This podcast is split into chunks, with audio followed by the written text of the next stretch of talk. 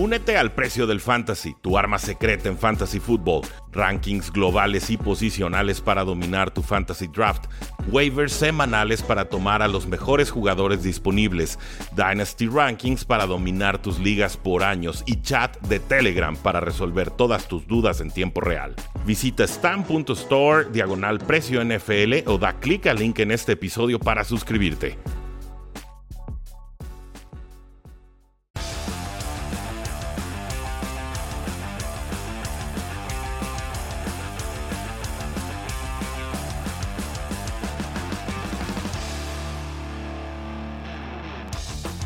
Saludos a todos y bienvenidos a un programa más de Cuarte Gol, donde la NFL no termina y nosotros tampoco. Yo soy Rudy Jacinto, me encuentran en Twitter como arroba NFL y nos acompaña Jaime Charrandieta, el jefe de jefes en Cuarte y Gol, con sus picks que por supuesto salen publicados, impresos en Grupo Reforma. ¿Cómo estás, Jaime? Muy bien, ¿y tú, Rudy? Contentos de una tercera semana de NFL. La tercera es la vencida. Vamos a ver qué, para quién será la vencida. Vaya que sí, ya vimos resultados muy impresionantes, la NFL no ha decepcionado, eh, pero creo que estamos ante ese primer partido en prime time que podría ser la, decepción temida, ¿no? Un partido pues un tanto deslucido, las Panteras de Carolina que se han visto bien contra unos lejanos de Houston que pues sinceramente no tendrán ni a, su, ni a Deshaun Watson ni a Terrell Taylor, van con el novato David Mills, un jugador de tercera ronda que hizo muy poquito en 2020 y muy poquito también en el partido de semana 2 cuando se lastima Terrell Taylor. Fuera por lo menos tres semanas y ya puesto en reserva de lesionados. Las Panteras a domicilio son favoritas por 7 puntos. La línea combinada la tenemos en 43 y medio. Y si hablamos de lesiones importantes, Jaime, pues Gross Matos, el pass rusher de, de las Panteras, una lesión de tobillo, él está fuera. Si hablamos del lado de los Texans, tenemos a Terrell Taylor, por supuesto, lesión discotibial. Tenemos a Dania Mendola, lesión de Ingle, él está fuera. Nico Collins, este receptor enorme de 6'4 que había estado haciendo algunas recepciones espectaculares, fuera también reserva lesionados con lesión de hombro. Y Taylor, este el defensive lineman, lesión de tobillo. Entonces, Texans muy golpeado, Panthers envalentonado. ¿Cómo ves este juego? Mm, la verdad es que, digo, estos son los clásicos tricky games que, te vuelven loco, ¿no? Que dices, no puede ser, no puede ser lo que pasó. Pero no hay, no hay manera de racionalmente eh, poder apoyar en este partido eh, a los Texans. Evidentemente, por eso en el, en el periódico Reforma me fui con sin línea con Carolina. Pero Aún, aún y, cuando esta línea abre menos 7, que por cierto ya está en menos 8 en este momento. Y agárrense porque va, a seguir, ¿eh? Va a seguir. Sí, no hay manera de, estar con los Texans. O sea, se va a estrenar este, este rookie que la verdad es que tampoco, tampoco trae las mejores credenciales para estrenarse realmente en un partido, digo, desde el inicio. Y Carolina, pues tú sabes lo que yo he estado diciendo, Sam Darnold eh, sigo insistiendo, Sam Darnold va a ser una estrella en la NFL y, realmente lo está demostrando. Lleva dos partidos muy, muy bien. Eh, Christian McCaffrey, pues mira todo lo que ha venido haciendo en las dos primeras semanas, ya notó. Y no, la verdad es que no, no, no hay manera de que Houston pueda siquiera sacar la cabeza. De hecho, el 72% están yendo eh, con Carolina de los apostadores, o sea, con, con toda la línea de menos 8. Sí, no, normal, normal, lógicos. Eh, eh, han mejorado mucho en defensiva, Jaime. Yo sé que Sam Darnold es la historia ahorita con las Panteras y el regreso de Christian McCaffrey de lesión. Eh, en defensiva ya no permiten juego terrestre y eso es impresionante. El año pasado todos le corrían a placer a Panteras. Entonces, de acuerdo contigo, vamos con Panteras en pick limpio, vamos con Panteras también con spread. Nada más, si lo quieren apostar, apuéstenlo rápido, porque yo creo que esta línea se va a ir. Va a cerrar nueve y medio y entonces vas a necesitar ese eh, más de esos nueve puntos, ¿no? que es un indicador clave en el tema de las apuestas. El equipo de Washington visita a los Buffalo Bills, un partido, Jaime, que abrió de forma un tanto extraña, era favorito Buffalo Bills por nueve puntos y medio y está bajando, ahorita estamos en siete y medio, entonces mucho respeto a lo que ha sido Buffalo en años anteriores, porque este año más allá de la paliza 35 a ser unos delfines muy cojos y lesionados, les he visto poco. El over-under está en 45 y medio. En, términos de lesiones veo, por supuesto, a Fitzpatrick lesionado con Washington. Volverá a ser Tyler Heineke el titular. Y con Buffalo, pues varios jugadores cuestionables, eh, o sea, 50% o más de probabilidad de aparecer, pero creo que todos van a jugar. Mira, Rudy, este es un partido para mí eh, muy difícil, muy difícil porque hay que recordar que el partido que pierde Buffalo en esta temporada, la primera semana, lo pierde contra los Steelers y lo pierde realmente contra la defensiva de los Steelers. Eh, y, si hay alguien que tiene una, una, defensiva del nivel de los Steelers, es de Washington Team. Entonces, yo creo que aquí, y la línea, por eso yo creo que ha ido bajando. Es decir, abrió en menos nueve y medio y hoy ya está en menos siete y medio. Al día de hoy ha bajado dos puntos. Es porque yo creo que el apostador está viendo con buenos ojos a esta defensiva de Washington Team que pudiera frenar un poco a Josh Allen. A ver, yo no creo, eh, definitivamente, y por eso eh, en el periódico Reforma así lo puse, yo voy con Búfalo a que gane el partido sin línea. De acuerdo. Pero pero ah, no es, no es fácil realmente eh, ganarle a un equipo por paliza con una defensiva tan importante y tan imponente como la de, Washington Team. Entonces, eh, y, ojo, me queda claro que ya no, no está Fitzmagic que pueda hacer ahí la famosa magia, pero me parece que, que, que, su coreback está aprendiendo cada vez más. Eh, hay un Antonio Gibson que va mejorando, pero láncenle pases, ¿no? O sea, ya, ya borren a McKissick, no sean gachos. Gibson fue receptor abierto en colegial y no le lanzan uno. Fíjate que, que, estaba yo analizando precisamente eso con, con, con un, uno de estos analistas que, que, un americano muy interesante porque te hace, te hace análisis de, de, los últimos dos minutos, de los drills de los últimos dos minutos en primeras mitades y, y al término del partido.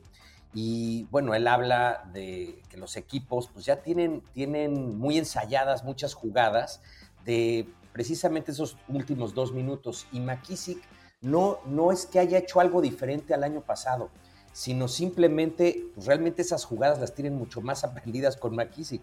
Pero eso no significa que en tiempos normales no le esté quitando realmente el ovoide también para jugadas diseñadas de pase este, Antonio Gibson.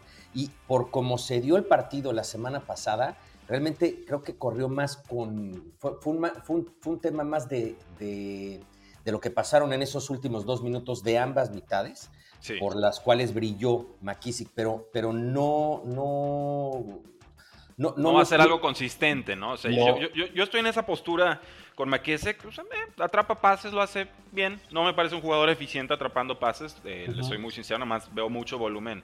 De repente útil, de repente estéril. Y, veo que a Gibson nos prometieron que iba a ser a Christian McCaffrey. Y le han dado más targets. Pero si en esos momentos claves, en el drill de los dos minutos precisamente, en el juego en la línea, no, no ha aparecido. Entonces, eh, para efectos de este partido, los Bills, de acuerdo contigo, yo tomo a los Buffalo Bills para ganar.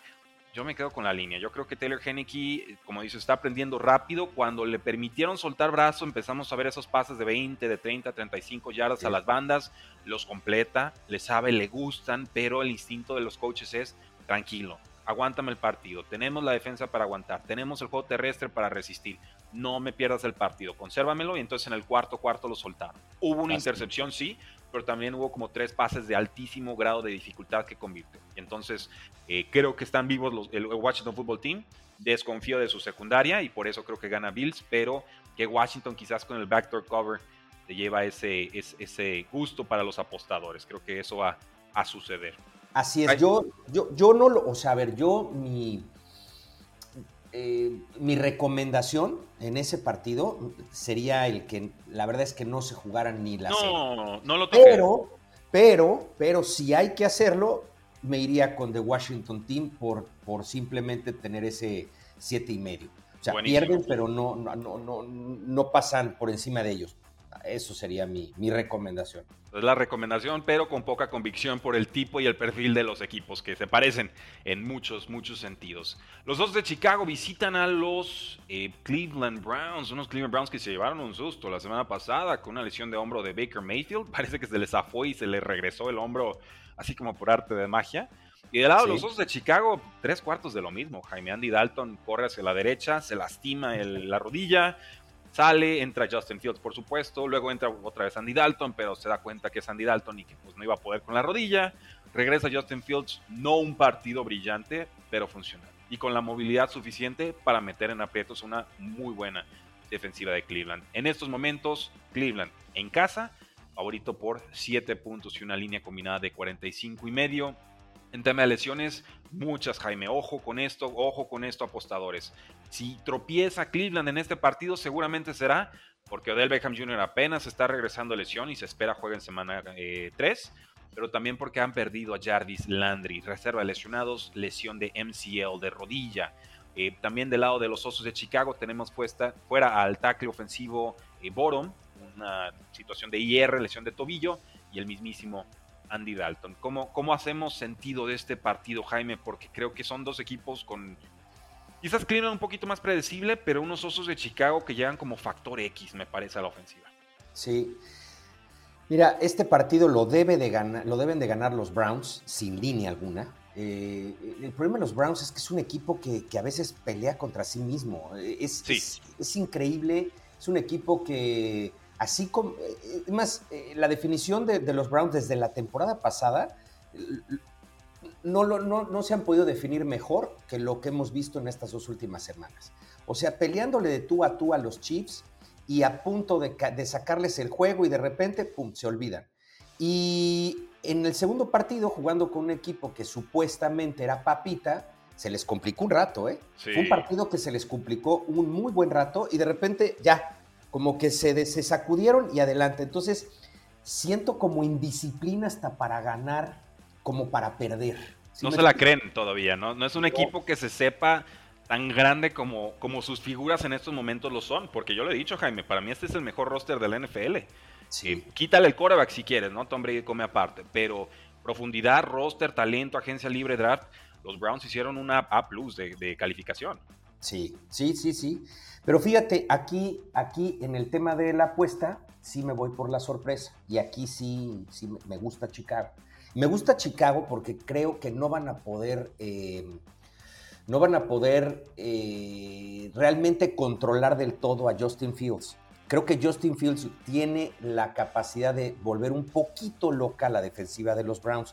No por ello estoy diciendo que Chicago gane ese partido, pero estoy diciendo que sí va a poner un poco a, temblar a los Browns en algún momento, porque los Browns, como bien dices, no creo que Odell Beckham sea la solución. Y el hecho de que no se encuentre el Landry, van a tener que, y, eso sí es muy predecible, van a tener que depender mucho de, de Chovy de Hunt. Incluso en, en, el fantasy, muchos de los mejores analistas de fantasy están hablando de que puede ser un bust eh, eh, eh, Hunter el, el, el Karen Hunt? Karen oh. Hunt. Karen, Hunt. Karen Hunt. Se habla de que puede llegar a ser hasta un bust. Chicago tiene muy buena defensiva por lo que hace a la carrera terrestre. Entonces, mm, creo que el partido le va a costar más trabajo de lo que se pensaba los Browns.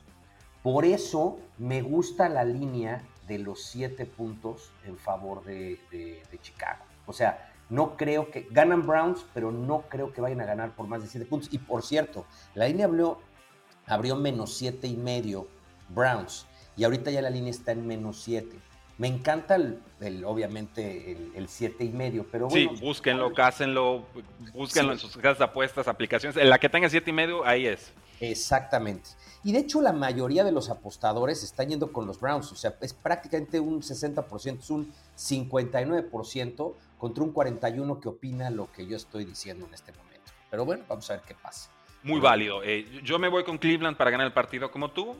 Sí, puedo pensar en los Osos de Chicago. Tiene una defensa que, que, está mejorando ciertamente y el factor X en ofensiva, ¿no? Y yo lo dije, Justin Fields, el segundo mejor mariscal de campo de este draft desde el 2019 a la fecha y, lo mantengo, ¿no? Aunque Mac Jones esté jugando bien, aunque me digan que Zach Wilson, aunque lo que quieran y manden, y aunque Trevor Lawrence esté jugando muy flojo, creo que no es tanto culpa de él. Ya lo comentaremos. Eh, los Ravens visitan a unos Detroit Lions que están urgidos de la victoria. Jaime, gran pelea en semana 1 al final del partido contra San Francisco.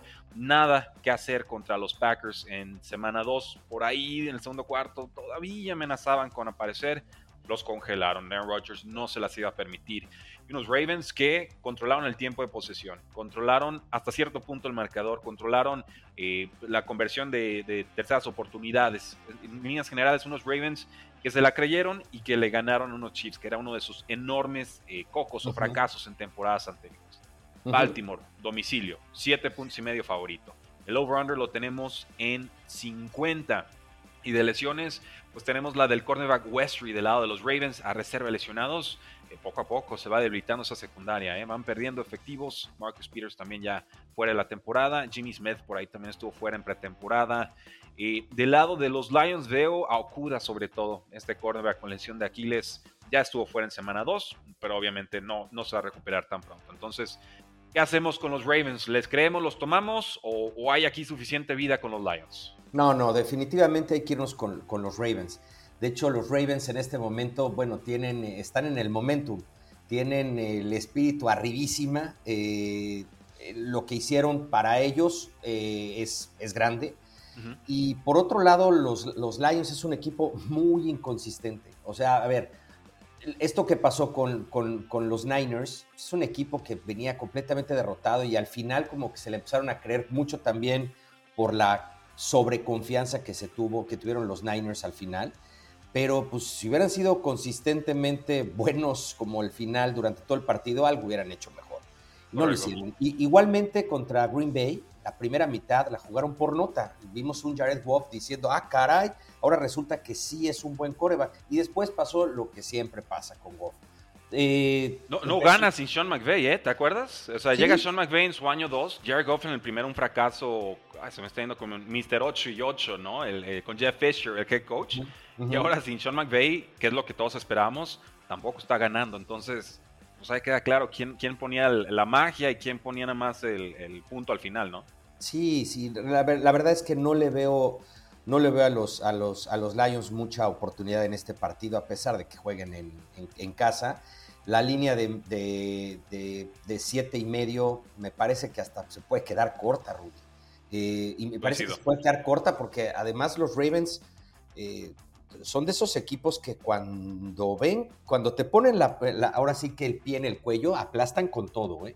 O sea, es un equipo que, John Harbaugh se ensaña. Y yo creo que aquí se pueden ensañar. Entonces, pues esto sí me huele a que puede ser paliza paliza y sobre todo una recuperación ofensiva aérea de los Baltimore Ravens. Este juego debe servir como, como bálsamo y para reafirmar con un 2 a 1 cerrando semana 3 que Ravens está en el camino correcto.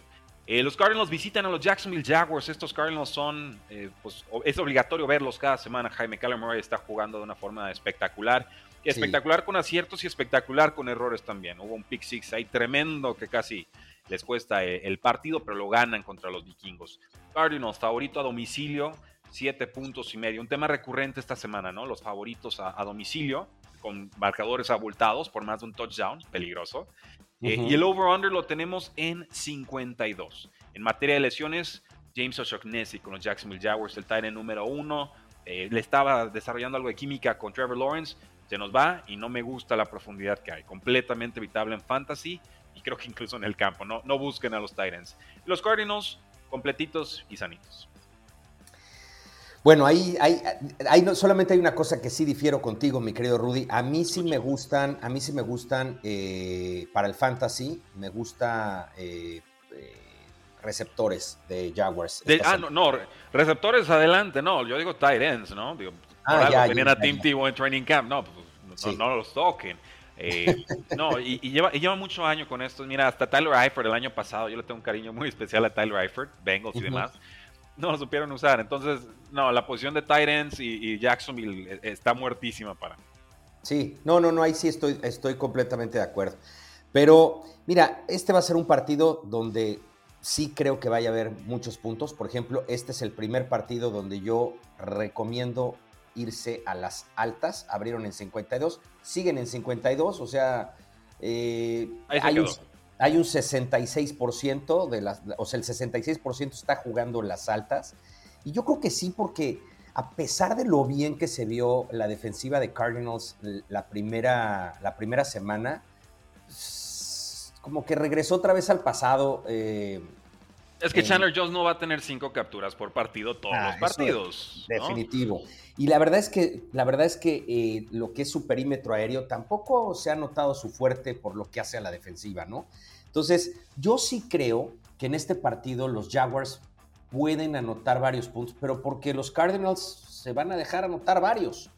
Pero, pero, eso no significa que, tengan siquiera oportunidad los Jaguars de ganar este partido. ¿eh? O sea, yo más bien creo que eh, los Cardinals se van a cansar de anotar y pues van a tener su oportunidad los Jaguars todavía de meter algunos puntillos. O sea, cuando estoy hablando de más de 52 puntos es porque estoy pensando que por lo menos, por lo menos les van a meter 35 puntotes los Cardinals a los Jaguars.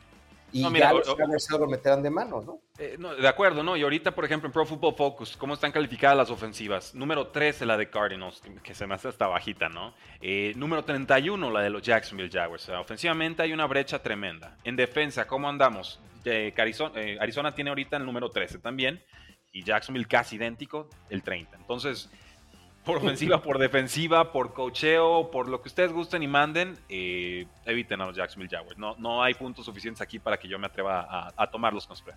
Mira, tal vez, tal vez los Jaguars, eh, a, lo mejor ahora sí que en, jugadas, como les llaman, trash, van a poder anotar muy al final, ya cuando ya no, no tengan nada que perder los Cardinals. Pero he visto tan poca creatividad de la ofensiva de Jaguars, ¿no? O sea, tan poco de Urban Meyer en ese sentido por ahí se filtraron declaraciones de que sentía que cada rival NFL era como jugar contra Alabama cada semana, ¿no? Ah, sí, sí, eso. Dios mío, este, qué, pedazo de declaración eh, se la pudo haber ahorrado, ¿no? Piénsalo, pero no lo digas. No, además, además viniendo de él, viniendo de él, cuando se ha hablado de lo genio que es, la verdad es que esto fue este, de pena. De pena. sí, está, fuera de su elemento. Espero por el bien de Jacksonville que entienda dónde está parado y, reconduzca el camino pronto. Es un proyecto a largo plazo, pero yo creo que la luna de miel se acabó en semana 2.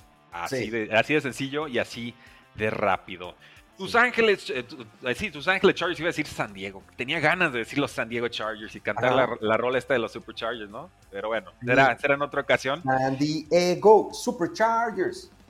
Sí, buenísima, buenísima. Si no saben de qué estamos hablando, búsquenos en Twitter, les mando la canción. Yo cada que puedo la promociono, me fascina. Es, música ochentera en estado puro. Eh, los Chargers visitan a los Kansas City Chiefs. Jaime, tienes que haber lamentado la forma en la que perdió contra Dallas Chargers la, semana anterior. Eh, tuvieron que haber ganado, me parece que no penalizaron los castigos varios y numerosos de los vaqueros. Y ahora viene, pues necesitan la hombrada, ¿no? Eh, Chiefs favorito en casa, seis puntos y medio un over-under de 54 y medios a puntos combinados esperados. En materia de lesiones, veo solamente a Brian Bulaga con lesión de espalda en reserva de lesionados. Cuando digo solamente, no es, no es poca cosa, un Brian eh. Bulaga ausente. No, bueno, imagínate, no será poca cosa con eh, eh, teniendo, teniendo en, su posición a, Storm Norton, haciendo el ridículo. La tormenta Norton, pero solo para atormentar a los aficionados. Y a, su, y a su propio coreback, al príncipe Rayo. No, no, no, qué cosa, qué, qué, qué, qué bárbaro. Yo me estaba casi vomitando viendo el, partido y decía, por, por amor de Dios, o sea, pongan a alguien más, o sea, saquen a este hombre.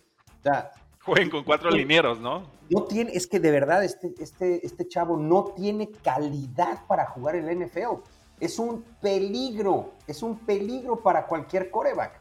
O sea, es que se le iban todos, parecía mantequilla, luego lo movían en el tackle y, lo, ponían de right guard y seguía siendo lo mismo. Es que nada más estaban rellenando ahí este, un, un espacio. No, no, no, no, no. Qué cosa, qué cosa. Y, bueno, estos Kansas City Chiefs, eh, Jaime, meten 35 puntos y no les alcanza contra Ravens. También es una prueba difícil para los, los Kansas City Chiefs. Yo creo que Chargers se acerca cada vez más a ese nivel y ya le han pegado en el pasado con un quarterback que sigue encontrando su lugar en la NFL, pero que me parece no ha decepcionado ni mucho menos. Creo que está haciendo lo suficiente para que Chargers sea competitivo. Creo que acertaste diciendo a inicio de temporada que Brandon Staley iba a respetar elementos de lo que le funcionó a Justin Herbert en su temporada de novato, ¿no? Fue un rediseño total de ofensiva. Pero sí. veo bien a Mike Williams, veo bien a Austin Eckler, veo muy participativo a Keenan Allen. Y bueno, por lo menos con Goyton, el número 3, que le está ganando ahorita al novato Josh Palmer, eh, pues lo vimos bien en semana 1, no tanto en semana 2. Entonces, Yo no creo en esta defensiva de Chiefs. No están generando entregas de balón a, granel. Eh, mucho de lo que generaron en semana 2 fue más por error de Jackson, me parece. Y el regreso de Jerome Matthew, que siempre va a aparecer. Eh, no sé, yo aquí veo 54 puntos y medio. No me interesa tomar un lado, eh, pero aunque está alta, yo creo que, cubren. O sea, son dos equipos que se anotan a placer. Sí, eh, mira, a mí me cuesta mucho trabajo, pero mucho trabajo el análisis de este juego objetivo, por, porque... Échalo con camiseta. Ahora sí que... O, mira, sepáralas. Estoy poniendo en, el periódico Reforma, tratando de ser lo más objetivo posible, eh, jugando sin la línea. Estoy yendo los Chiefs, respetando la casa, tomando muy en cuenta que los Chiefs vienen también de perder y difícilmente me puedo imaginar a Mahomes perdiendo dos, dos partidos al hilo. Pero es cierto que los Chargers sí, eh, me parece que ya tienen el antídoto. Ya tienen el antídoto no lo han, todavía no lo han aplicado. Me parece que pasa un poquito por, por un pelín de madurez que tenga Justin Herbert para, para no cometer, o sea, tiene que Justin Herbert hacer un partido simplemente perfecto, que me parece que está cerca de lograrlo, cerca de lograrlo, de no cometer eh, errores de alguna que otra intercepción. Eh, Inmadura, impulsiva, sí, eh, Exacto, pero cada vez veo Veo un chavo bastante frío. Eh, y, te digo, yo creo que los Chargers, y han construido además su defensiva, ese perímetro aéreo que tienen, o sea, tienen, tiene, tiene una razón de ser y, es Mahomes. O sea, los Chargers han, han arreglado esa defensiva alrededor de, eh, de contener a, un Mahomes. Entonces, eh, me parece que simple y sencillamente por esa razón, no van a ganar el partido todavía, pero no va a cubrir los Chiefs la línea. Va a ser un partido mucho más cerrado y los Chargers pues perderán a su estilo. Ya sabemos cuál es el estilo de los Chargers. El híjole es que estuvieron a nada de ganarlo y lo perdieron como siempre. Así lo veo, ¿eh? eh Gana Chiefs entonces y tomas la línea con Chargers, ¿es correcto? Sí, y con un Kelsey que no va a ser mucho, ¿eh? Normalmente Kelsey, a ver, no que no lo haga, pero en porcentaje de los partidos que, ha jugado Kelsey en contra de los Chargers, en, un, menor porcentaje ha tenido buenos partidos. Los Chargers generalmente saben controlar a Kelsey. Ok, buenísimo. No, me gusta y además eh, lo vimos en semana 2. Ahí la estrategia fue bórrenme a Terry Hill, que tuvo como dos recepciones para nada yardas. Y vimos mucho de Kelsey, vimos mucho de otros jugadores, vimos poquito de Clyde edwards Ojo ahí, eh. Chiefs no tiene juego terrestre en estos momentos y por eso no puede enfriar el partido, no puede controlar el tiempo del partido. Creo que por ahí Ravens ya, ya dio un primer paso de cómo se le puede jugar a, este equipo. ¿no? no borrarlos, no eliminarlos, simplemente priorizar. Y la prioridad es que me gane cualquiera menos Terry Hill. Creo que esa es la, la, forma de tener toda la, ofensiva de los Chiefs de frente y no atrás de ti anotándote de 70 yardas, ¿no? Fíjate que pienso ahorita que acabas de tocar ese tema que el, el, veneno que trae Chiefs a la mesa Chargers este, esta semana es precisamente eh, eh, corredor, ¿no? Ah, el corredor. ¿crees que este va a ser el partido en el que despierta Clyde edwards hilaire Sí, fíjate lo, el daño que les hizo Tony Pollard a, los Chargers. Eh, y bueno, también de alguna manera Ezekiel Elliott, pero más, más Tony Pollard y me parece que, que, Heller es un poquito más con el estilo de, Pollard. Entonces, sí, eh, bajito, explosivo, atrapa bien pases. Puedo verlo, puedo ver, puedo ver 100 y un touchdown con un despertar de Clyde para tranquilizar a sus, a sus dueños de, fantasy football. Eh, los Santos de Nueva Orleans, después de una tremenda paliza que le propinó Pantera, la sorpresa de la semana, visitan unos Patriotas de Nueva Inglaterra que se estrenaron con la casilla de victorias ante unos Jets generando cuatro entregas de balón de Zach Wilson. Patriotas local con coreback novato, favorito por tres puntos. Y el over-under bajó de 43 a 42 puntos. Entonces están respetando las defensivas. Lesiones importantes, les puedo hablar de dos. As rusher de los Saints Davenport, Marcus Davenport, reserva de lesionados no participa. Y Quan Alexander, el linebacker, en reserva de lesionados también, él con una lesión de codo. muchos aseguros en ese partido de Santos contra Panteras. Eh, Saints no ha estado en casa por todo este tema de, del huracán y demás, ha estado complicado. Saints perdió como a cinco coaches por el tema de COVID-19 la semana pasada. Eh, pero aún así no, justifica totalmente la actuación de, Jimmy Winston y de compañía, ¿no? ¿Qué lectura le das a este partido? Mira, yo creo que va a recibir, bueno, y, pueden verlo ahí en, los pronósticos que di en, Grupo Reforma, y yo este partido me estoy yendo por el lado de la sorpresa, es decir, yo voy con el no favorito a que gane el partido. Creo que los Saints le van a ganar el partido a domicilio a los Patriots. Sé que eh, eh, suena aventurado decirlo, pero... Es Sean Payton. todo está en su escenario de posibilidades, ¿no? Es Sean Payton de Sean Payton. Y Sean Payton sí ha solido darle de repente sus buenos escarmientos, pocas veces porque no han, no han tenido que jugar mucho, pero, pero conoce muy bien al, al monje Belichick. Y se me hace que le va a pegar donde más le duele. ¿Y esto qué significa? Que ahora sí, la precisión de Mac Jones se va a acabar en este partido. Creo que va a, poner muy, muy, muy nervioso la defensiva de los Saints. Eh, se va a dedicar a poner muy nervioso a este rookie coreback y va a cometer todos los errores que no ha estado cometiendo en las primeras dos semanas y va a perder el juego eh, gracias a, sus propios errores. O sea, creo que simple y sencillamente eh, en este momento el mejor jugador de la ofensiva de los Patriots es su, es coreback y es al que van a nulificar y no van a poder ganar por tierra, porque por tierra es sumamente difícil ganarle a los, a los Saints. La defensiva de los Patriots, que pienso que es, eh, es lo más rescatable de ese equipo, eh, tampoco creo que vaya a poder secar del todo a, a los Saints por la manera en cómo opera normalmente Sean Payton, que no sabemos quién es el verdadero Winston, si es el Winston de la primera semana o el Winston de la segunda, pero tiene otra arma. O sea, al final de cuentas también está Hill. Yo creo que va a hacer muchos movimientos. Y está Camara.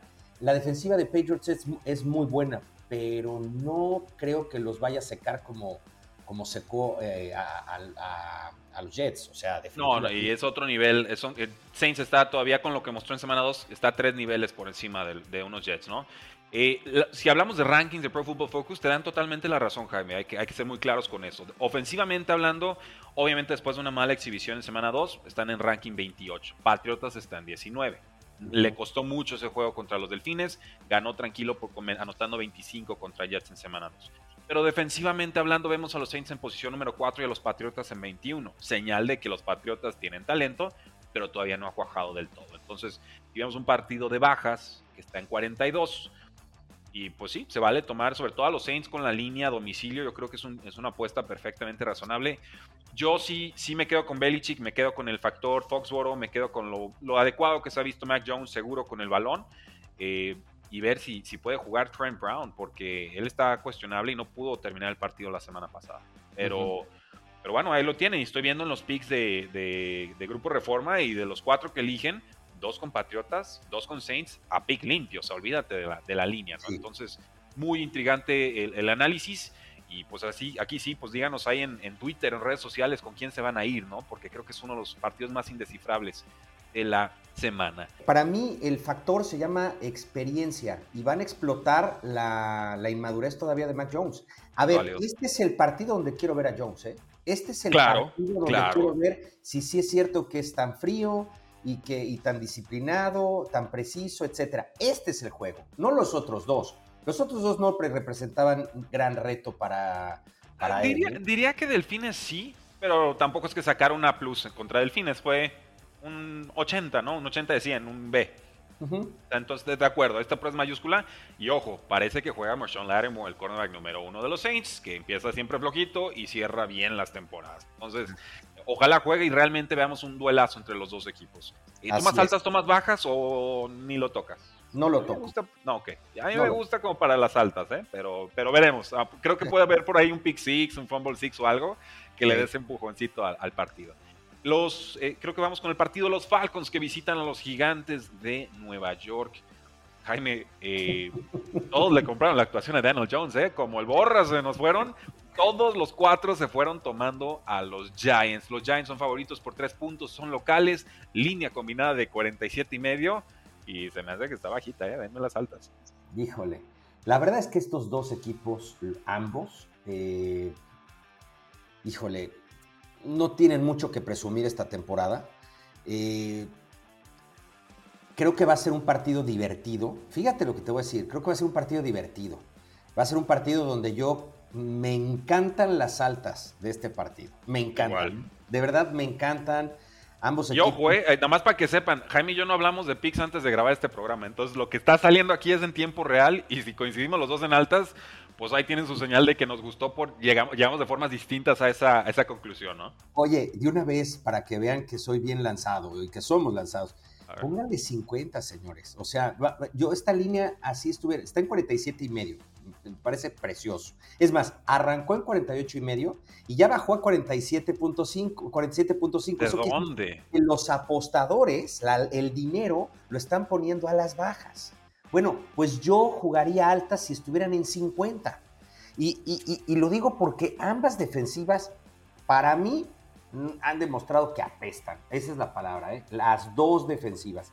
Y en la ofensiva, pues no se, no, no, no, no, se requiere tanto para hacerle daño al otro. Por otro lado, los, los, los Giants van a tener una semana donde ahora sí, pónganse, pónganle, pero viene el ojo a Shaquon Barkley. Shaquon Barkley, y de una vez se los pronostico, Shaquon Barkley va a tener el juego donde de su vida.